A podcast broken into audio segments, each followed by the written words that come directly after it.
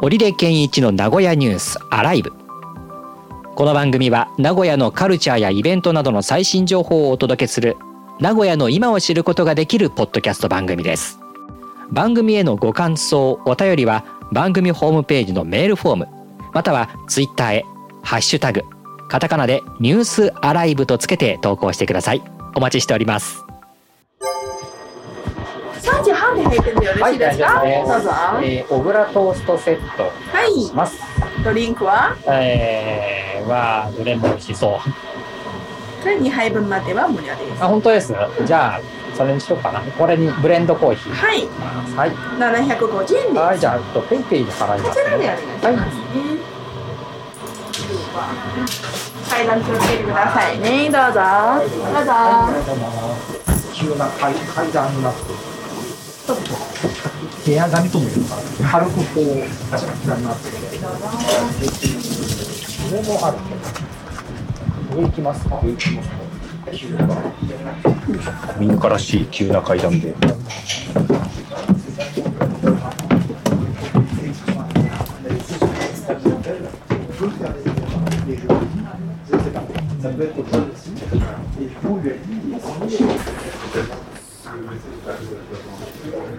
こういう雰囲気は大須にもブリッコっていうお店がこんな感じで古民家を改造してやっぱり落ち着くというか雰囲気があるなという感じはするんですけど。で、あ、小倉トースト来ました。はい、あ、きれいきれい。あ、ごめんなさい、あ、大丈夫？です。あ、同じじゃないですか？同じ同じですはい同じですの頼んですぐに新しいの頼んでますはい。ホットコーヒーに関しては、おかがいっぱい無料になってるんですけど、テレビの前のところのセルフキーになってるんです。もしよかったらご利用ください。はい。でミルク、お砂糖ともあるのでご利用ください。2回ください。はい、ありがとうございます。おかわりできます？うん、あのブレンブレンドっていうか普通の、うん、やつはおかわりが一回できるっていうのを聞きました。じゃあそれ。コ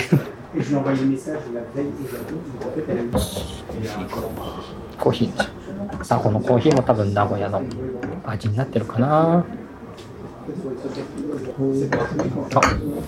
あ、でもあの濃いっていうか深いんだけど苦味はそこまではない。うん、すっきりしてる。うん。小倉トーストにサラダ、卵、えー、ヨーグルトにコーヒー。750円。よそから来て、モーニングが食べたいっていう希望を出された時に、連れて行けるモーニングのお店ってないん。ですよね、名古屋に。なんか、結構、郊外に行けば行くほどあるあるじゃないですか。うん、ないんですよ。なんかここにこの喫茶モーニングはもう名古屋駅から本当に歩いて、ちょっとありますうん、10分15分ぐらいででちゃんと朝の8時半からやってる。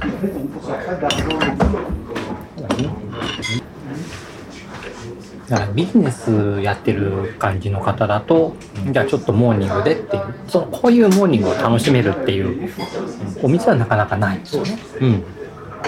だからここはおすすめじゃあおすすめですよね。では小倉トーストをいただきましょう。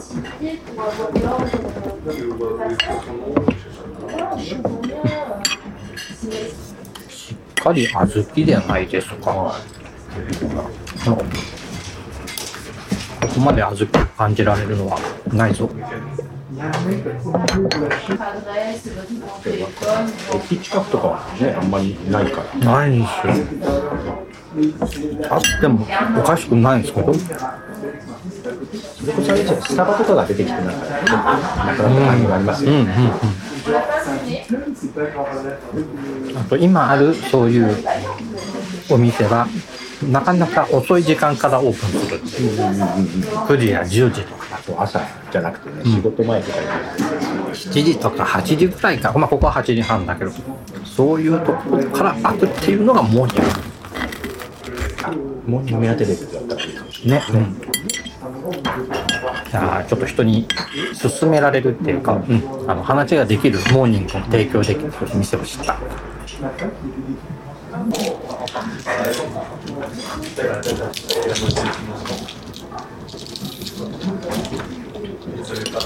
ちゃんとゆで卵が作ってるのもモーニングですよね、うん、塩も振ってあでもこういうところでゆで卵を食べると確かにモーニングになるな、オープンとか混むのかなどうなんだろう。なここまで本格的にいけるんだったら結構この辺住んでる人も使ってる普段普段使いって言わないけど。使ってもおかしくないクオリティのモーニングなので。でこうモーニングやってますってでちょっとこう今風にこう寄せてるところもある中でここは、まあ、小倉トーストはもう王道の、俺はどうして美味しいうん、王道のモーニングだなご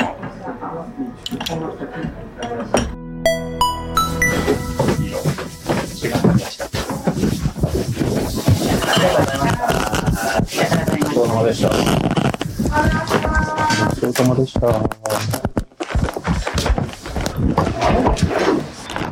今日来てみたらいろんな店がありますね。それもそれで、穴場な店いいですね。ここは面白かったないや本当出張で来た人は来てほしいな頑張ってうんうんうん。ここは本当にモーニングが楽しめるそういわゆるモーニングないわゆるモーニングその車で来た人でもこの辺で40分200円だからモーニング食べてさっとあ行って行ってもいいんじゃないですか？確かに。40分200円。あ、本当だ。駅西はそんなに高くないかな。そうですね。はい。近づくるとあれですね。ねえ。頑張って買ういいっすね。いいですね。なんか名古屋って結構多いらしいじゃないですか。あああいうやれる場所が。ボードゲームとか。あるかな、まあ、たまに聞くなボードゲーム。自分でボードゲーム主催とかやってみたいんですけどあね。あ、俺も興味はあるけど、ええ。なかなか一人で行く勇気はそうないんですよ。ない。んですでやりたいゲームをやりたいとかねモノポリーとかそう分かるゲームやりたいなわかるゲームああ、今ルール覚えるところから。そうそうそうなんですよ。桃鉄とかもいいなと思いながらね。あここはコワーキングスペースになるんですね。はいシェアオフィス。ちょうどだから今僕らは駅に向かって歩いているのでさっき来た、えーものと反対方向ででさっき見ていたそのリニアの、はいはい。えー工事の場所。何を作っているんでしょうか。作ってはいないなこれ。掘ってやっぱりなんか掘ってあ地下に作るから大変なんでしょうね。いやー、大変ねでしょそこそこ駅の構内のスペースだけを作ればいいってわけじゃないのでこれは立ち退かなかったんですね。いや、確かにそうかも。ぽいっすよここも。どどういうお店かは言いませんが。ここも多分そんな感じが。この辺途中に禁止になってます。ねねそうっすね。避けてますね。ねそうっすね。道路が潰れてる。はい。でこの駅を作る工事を行ってはいるもののうん。中央新幹線。駅になるのかな？なるのかな？ほんこここまで駅になるのかな？ちょっと遠いですよね。ちょっとやっぱ遠いですよね。なんか駅を作るためのスペースを作る工事的な感じでいいのかなあ。全貌がよくわかんないんですよね。今思い出しましたけどこれ動いたんじゃなかったかな。え、そうなんですか？ちょっとこの椿神社って。動いた？動いたぞこれ確か。いやここ今あのねこれ周り駅を作る工事をやってるので。はい。はい。どっかにこれ後ないのかな？多分このお社が多分動いてるはずなんだ。あれがこっちに来てるんじゃないかな。違うのかこれ結構新しいですね。ですよね。で向こうもあるけどもここのこれより先には行けないことになってるじゃないですか、はい。でこれ新しいですよ。賽銭箱あー確かに。で本来は向こうにあったものだけどえーそれがこっちに来てんじゃないかな。でもあった。これかな？ぐ個人ブログ？あですけど。あいややっぱりそう2019年の朝刊でこのあ4年前。です。でこの駅西地区の人々がやっぱ氏神として大切にしてるこの椿新名社の一部がやっぱ用地買収の対象になってああであの引き屋っていうんですか？車車輪そのままこう水平に動かすことで移してでこの境内のこれが少し狭くなる。あ狭くなってっていうことみたいです。まあ場所としてはここだけどちょっと向こうちょっと向こうも向こうもあの工事のあれになってますもんね。あそうかもっああーもっとそうか大きかったのか。ああ確かに。言われてみればあっちの方行ったことある気がだからあっちの方は今だからもう入れなくなってますけど確かにここ歩いた覚えあるな。だからだからもうこの向こうまでそのお社の向こうまでそうですねもうすぐ後ろまで工事の重機入ってるから。なるほだからもう動いてきてるんだ。どへだからこえっから北側が買収されてえってことですよね。そうだそうだ。っていうい歴史のある。あけど4年前なのか。だからそんな時期から工事はしててはい。な本当だったら。大事ですよね。ねもう何年開業ってなってるはずなのに。まあいろいろ伸び伸びになってますからね。ね。シネマスコーレの前を通ってこの辺は韓国のはい。焼肉だったりサムギョプサル。ここはまたさっきの駅西銀座と違って結構韓国のお店韓国中国ですね。そんなやっぱり香ばしい香りが。並んでるじゃないおやおやはあ大人の隠れ場酒屋。あ隠れ家酒場の2階。シーシャメイド4階。これは何の？あここボードゲーム。えー、ボードゲーム250種類。ボードゲームができるタピオカカフェに並んでるんだ。ボードゲームの営業は平日のみとさせていただきああ、ます、今日はやってないんだ。そういうことか。え本当にあるんだ。ありましたよ。あったかな。あここに今向かってるところは、えー名古屋の名古屋に関する本が置いてあるという。これですね堀江ビル。ここだここだ。ああ開いてる開いてる。開いてる。開いてそうです。狭いな喫茶店もあります。本当だ。こここの堀江ビルにあでも今僕らが見てこの、ほえー、と名古屋ブックセンタうんーがあってでこの、え2階がギャラリー。イベントや展示会にご利用いただけるレンタルスペースが。ちょうどいい規模かもしれないですよ。なんかイベントとかやおお確でかに。そのギャラリーの奥に素材のうまみを生かした料理のようにうまみの効いた暮らしを提案してくれるうん。コンセプトショップ。コンセプトショップ。はいとフリーペーパーの専門書店。フリーペーパーの専門書店？日本各地のフリーペーパーが無料でお持ち帰りいただける。こういうでこの名古屋ブックセンター1階にあるんだけどその1階の奥が喫茶店になってる。なんかこの狭い狭いスペースにいろいろあるな、はい今、えー今日までかこの録音してる今日まではアジアジサイシリーズっていうことで、えー10色限定でブルーキラリーとかシロップとか、えーベース、えーシロップゼリーベースにグレープピーチ全3種のゼリーとシュワシュワの炭酸水を使って仕上げたこのアジサイをイメージしたソーダあ喫茶店が7色のクリームソーダと昔ながらのホットケーキが自慢、はい。そういう店なんだ。そういう店ですね。でコーヒーじゃないんだ。期間限定のアジサイシリーズで今やってる。で、えーこの今僕らが見てる堀江ビルのアネックス向かい側に、えーお土産名物当ビル向かい側1階どれ？向かいって向こうになるのかな？あ。名古屋のお土産店ですもんね。向こうかな？じゃあぐるっと回れるのか向こうか。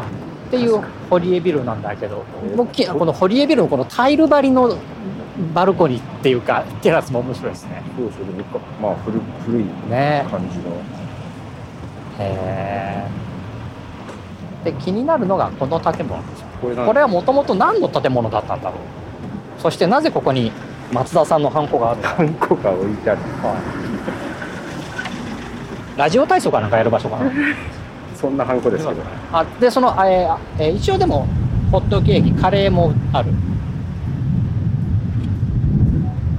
現在地付近で。まあまあ普通にね、はい。モーニングモーニング。も1時間限定のモーニン1時間グオオープンから11時まで1時間限ってことは10時オープンなんだ。定ですね。10時から11時。なかなかの狭さですね。ってなるんですよ。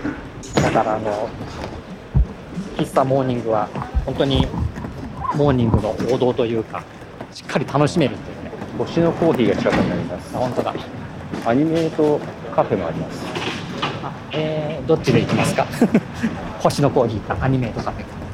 星のコーヒーでいいです。あ ここはだからそのホビーショップのビルになってるんですねそんな感じですね、はいはいはい、キャラグッズとか。で、えっとアネックスに行きたいんだけどえっと見当たらないです。多分は向かい向かいってこっちはでも違うから。こっちなさそうですもんね。ね。なんかここ どっちどっちから混ぜこうかな、まあ、こっちに来ちゃったちょっと混混ぜます一応。いやなんかこの辺にそのあるなってのは知ってたのはあれじゃないのかな。あ。なんか見覚えあるんですか？全然ないですよ、私。どこだったかな？これっぽいのがないですね。ないっすね。すごい。あんな近くの案内でわからないとは。そんなバカな。ここまで来たらそれも見ておきたいな。すっごい近くにあったり。すっごい近くにあると思うんですよ。あ僕が思ってるのお土産名古屋でしてね。はい。あさっきのとは違うんだ。あまた別？別。僕が思ってるのはこのこれこれです。あちょっと綺麗じゃないですか、はいあなんかちょっと違うかもしれないですお土産名古屋はどこだったかな？あいやでもいあそうですそうですそこです。そのお土産の回収してそれが本さっきの回収して？はい、堀江ビルアネックス。あー同じような古さの建物を見てた探してましたけどだから違いますね。いや合ってますよ。近い。うん。もう一回近い。あれ？ここら辺にあれ？そのその店構えが見当たらない。どれだ？もう一回。ファミリーマートの立ち食い寿司いいな。も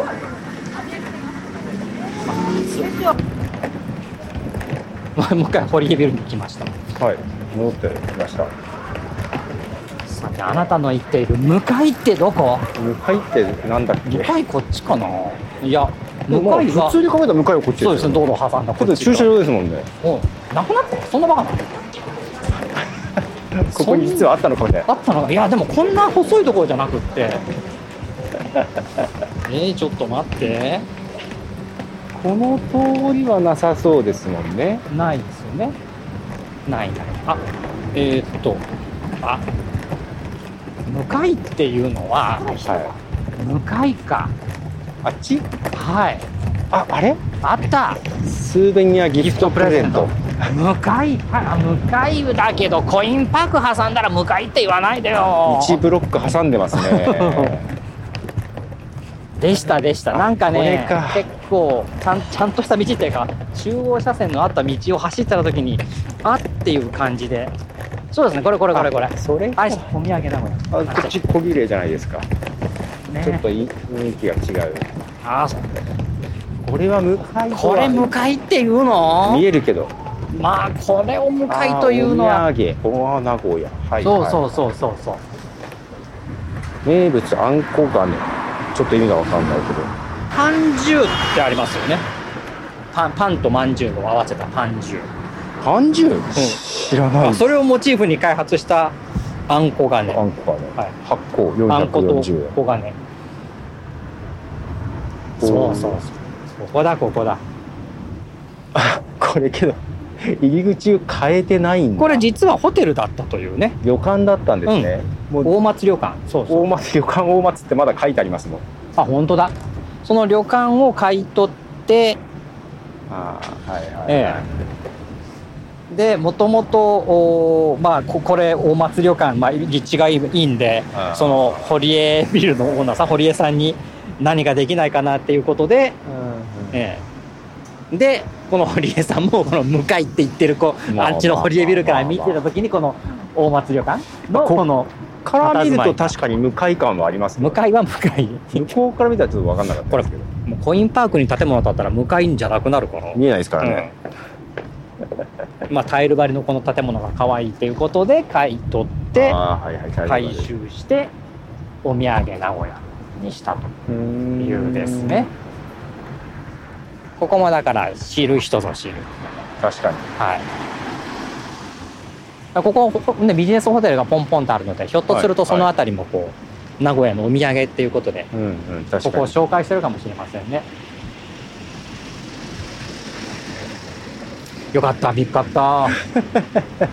いやそそんなささこれは覚えてたんですよ。ここのあここのエントランスっていうかね、はいはい。覚えててどこだったかな？向かいに騙されたな。向かいな。向かいはやっぱ道挟んで振り向いたらああってほしいそうなですね。はい。そうですね。振り向いたらコインパークなんだもん振り向いて見えるのは確かに、ね、そうそう。知っていれば。分かれば振り向いたら見え確かにあもうここモード学園のモードタワーが見えるんだ。見えますね。でもここから行くにはちょっと距離があるし。ちょっとあるかな。ここから全然行けなくはない。行けなかないけど。ああーでも行けなかないけど遠いぞまだ。はい。だってあの多分えっ、とあそこ名古屋駅のはい。南にあるはい。飲食店街、そうですね。あれをくぐくぐるというか。ととと通り越していかないといけないんでビルは見えてるけどもまあまあ遠いぞという。この辺もだから古い建物も混在してますね。ね残ってますね。まあ旅館もあったりするんでね、は星のコーヒーはこっちからも向こうからも入れるという。両方から入れる両方から入れるというそうなってくるとこの道がこう気になるな。変な交差点になってるんでいこうサロみたいになってますもんね。ちょうどこう交差点のこう十十字になってる交差点の一方が Y 字になってるって、いはい。一角だけから見る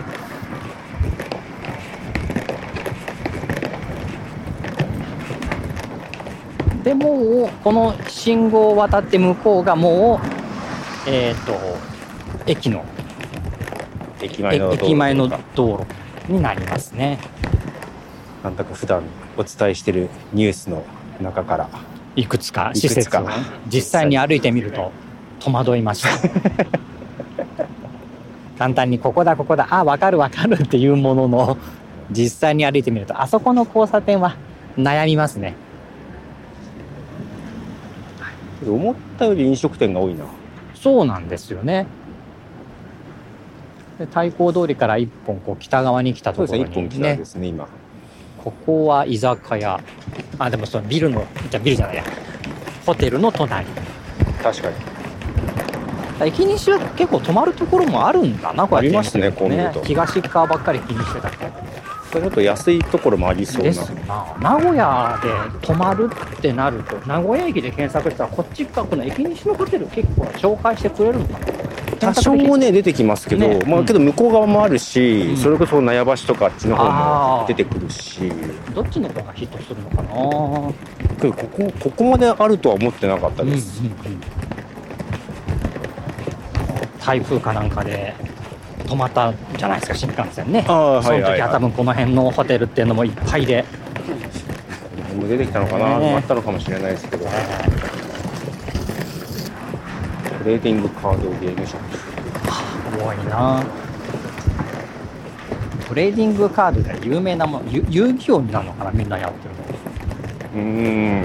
この辺もちょいちょいありますね、大須とかにもありますけどね。あね。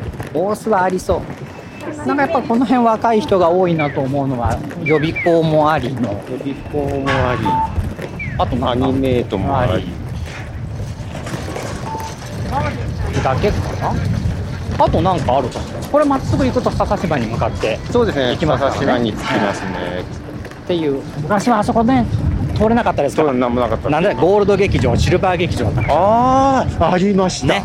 はい。あそこあそこありましたありましちょたうどこの今ある交差点のうん。突き当たりですよね。そこに劇場があって。劇場ありましたね。ひょっとしたら昔はストリップ劇場だったのかもしれないっていうようなはいはいはい。ちっちゃいね作りの。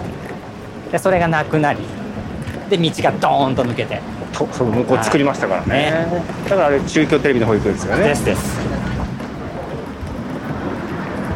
そのまま南に抜けていけるんで、うん。中川運河の方にうん。出やすくなってるんですよね、あの道ができてるから、はいはい。ですです。ねちょっと前まではそういったさ笹島の方が結構大きく変わったんですけども、今後十何年もっとかな？二十何年かけてこの駅西の方がそうですね。変わってくることのいうね。辺が変わるという、え名古屋駅にはい。戻って、戻ってきました。名古屋駅の南側ですね。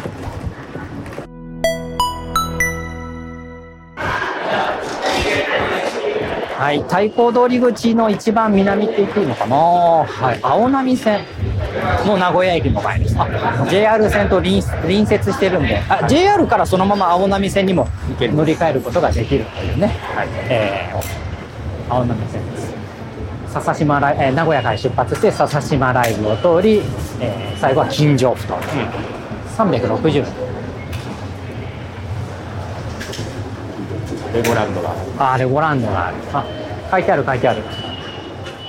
あとはあ藤前干潟も野関駅が近い、あ港サッカー場野関駅なんだ、野関駅、今度ねグランパスが天皇杯を戦うのは、はい。はい、この港サッカー場ですねでその先に、えーポートメッセ名古屋があったりレゴランド。あオーシャンアリーナも金城埠頭の方なんですね。そうですね。でリニア鉄道館もあり結構そういう意味では集客力のある青波線ということも言えるのかしら？うーんどうなんでしょう。ただなんか最初の頃まあまあ人乗ってるじゃんと思ってたら赤字だって言ってた。ああやっぱりそこまこれでダメなのとそこまではあでもその時ってまだこうあのレゴランドとかレゴランドは。リニア鉄道館もあんまなかった？いやリニア鉄道館はあったんですよ。あレゴランドもねまあ。そんなにめちゃくちゃ集客あるか。というわけではないですけど、ここはこの路線は前に話をしていたこの名古屋の中で暑いエリアっていうのとは違うんですよね。違いますね。ここの青波線よりも東うん。になる。そうですね。ね。あえっと地下鉄が走ってる線になるんですよね。地下鉄はエリアがになるのか。あ間ぐらいになるのか青波線と地下鉄名高線の間のエリアが結構暑いエリアでしたっけ？いやこの辺ですよね東海ああ東海通り6番町はやっぱり地下鉄の駅の近く。そうですね名高線名高線の近く。それとはちょっと全然ちょっと離れてる。離れてます中島駅とか港北駅とかはちょっと遠くなるうんっていう感じなんですね、はい。